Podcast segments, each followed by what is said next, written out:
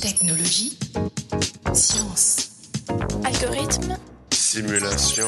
Informatique. Informatique. Informatique.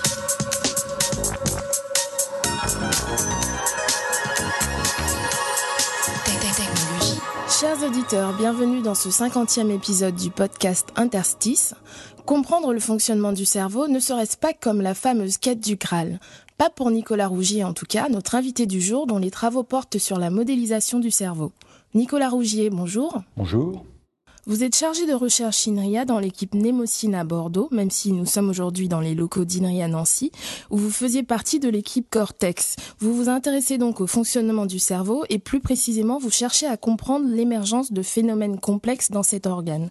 Mais comment la modélisation peut-elle permettre ça?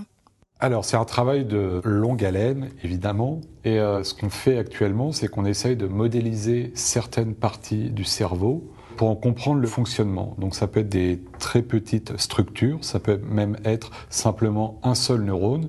Et on se sert de cet outil informatique pour simuler le fonctionnement et essayer de le comprendre au mieux. Et donc, ça va à la fois du neurone, d'un groupe de neurones, d'un grand ensemble de neurones, jusqu'à essayer de faire tout le cerveau. Et là encore, on peut faire le cerveau d'un rat, d'un singe ou d'un humain. Donc comme aujourd'hui le Human Brain euh, Project qui va essayer sur 10 ans de modéliser l'ensemble du cerveau humain.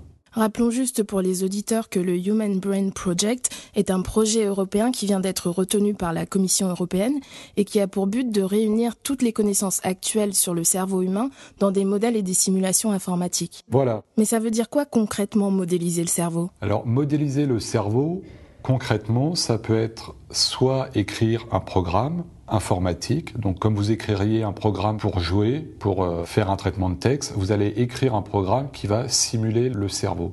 Ça peut être aussi des choses beaucoup plus théoriques où ça va être, on va passer cette fois par un langage mathématique où on va décrire le fonctionnement du cerveau à l'aide d'équations.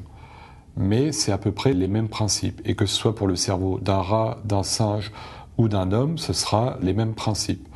Alors de façon plus précise, ce qu'on va faire, c'est qu'on va modéliser un neurone. Comme vous le savez certainement, le cerveau est composé d'un ensemble absolument gigantesque de neurones. Donc, on pense que c'est l'ordre de 100 milliards. Mais on commence par simuler un neurone. Donc, on écrit un petit programme très simple ou beaucoup plus compliqué dans certains cas, mais qui va simuler un neurone. Et puis, on va avoir un ensemble de, de tous ces petits programmes qu'on va mettre ensemble.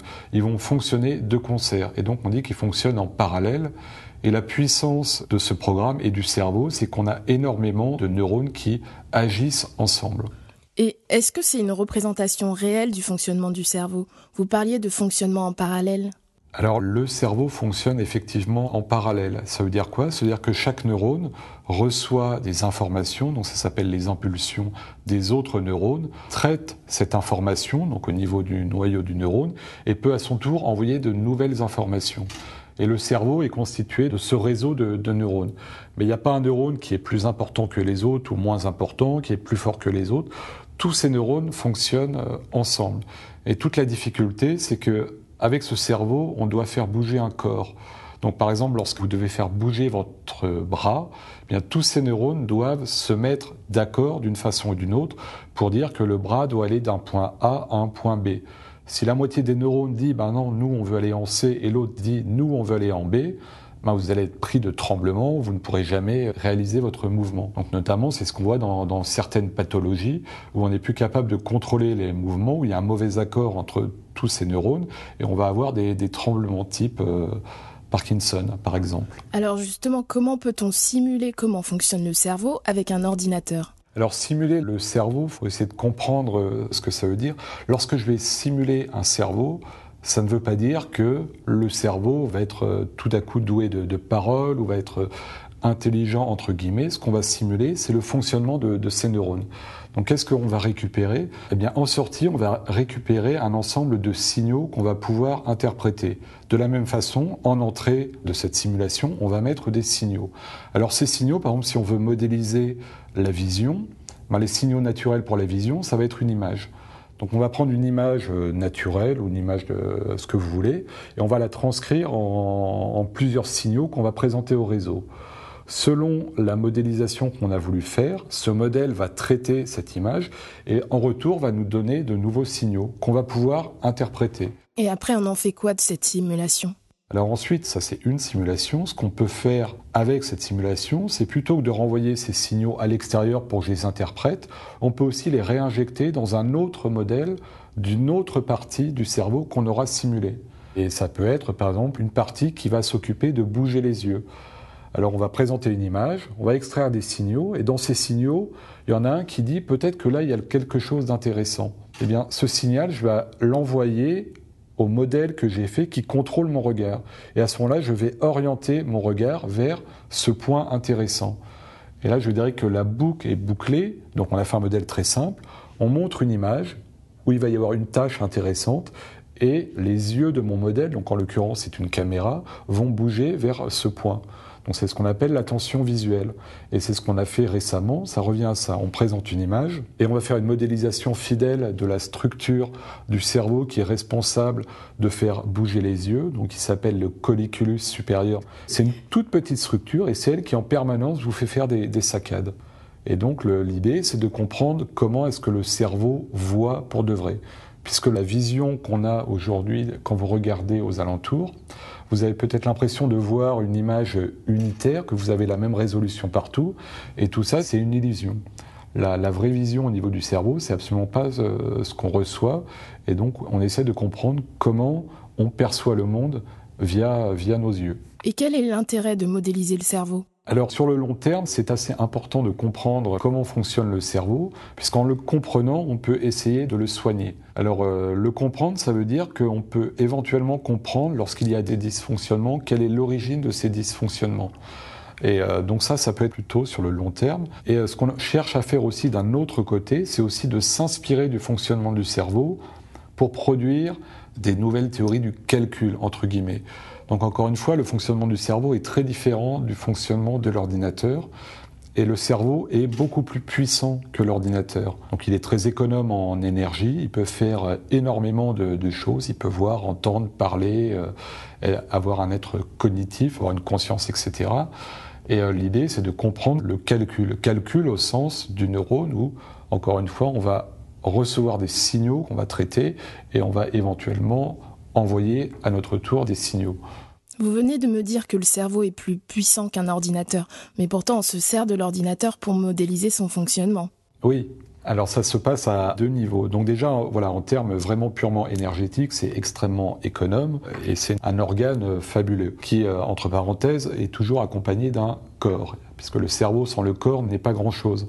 Et euh, pour simuler ce, cerveau, ne serait-ce qu'en termes d'unité de, calcul, il faut aujourd'hui des supercalculateurs. C'est euh, ce que va faire le Human Brain Project, où là on a besoin vraiment de supercalculateurs pour essayer de simuler le fonctionnement des 100 milliards de neurones. Mais ça, c'est qu'une partie du problème. Il faut aussi comprendre comment ces neurones sont connectés entre eux et comment ils apprennent. Évidemment, un des points fondamentaux euh, sur le cerveau, c'est que c'est un organe qui peut apprendre. Et donc, nous, on apprend tout au long de notre vie, mais aussi euh, énormément durant, durant l'enfance, et c'est ça qui va apporter toute la, souplesse et l'intelligence euh, du cerveau. Alors après, la difficulté de, de simuler, c'est aussi la difficulté de comprendre. La question, c'est est-ce que nous sommes capables de, comprendre nos propres cerveaux?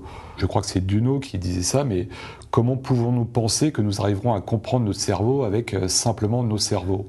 Et euh, donc là, c'est une question philosophique dont évidemment on ne connaît pas la, réponse. Et euh, bah, si on y arrive, si on arrive à comprendre, on aura la réponse. Et sinon, peut-être qu'on cherchera encore des siècles et des siècles et qu'un jour on renoncera. Mais ça, on n'en est, on n'en est pas là. Quel est l'apport de l'informatique dans les neurosciences? Alors aujourd'hui, c'est un rôle de, plus en plus euh, important, mais euh, donc qui date maintenant déjà de, on va dire, 50, 60 ans, depuis l'époque où on a mis au point le premier modèle de neurone formel, donc qui a été un modèle excessivement simple. Et avec l'avancée des sciences du numérique, on a pu apporter euh, à la fois des algorithmes beaucoup plus complexes qui permettent de simuler au mieux le fonctionnement du, neurone.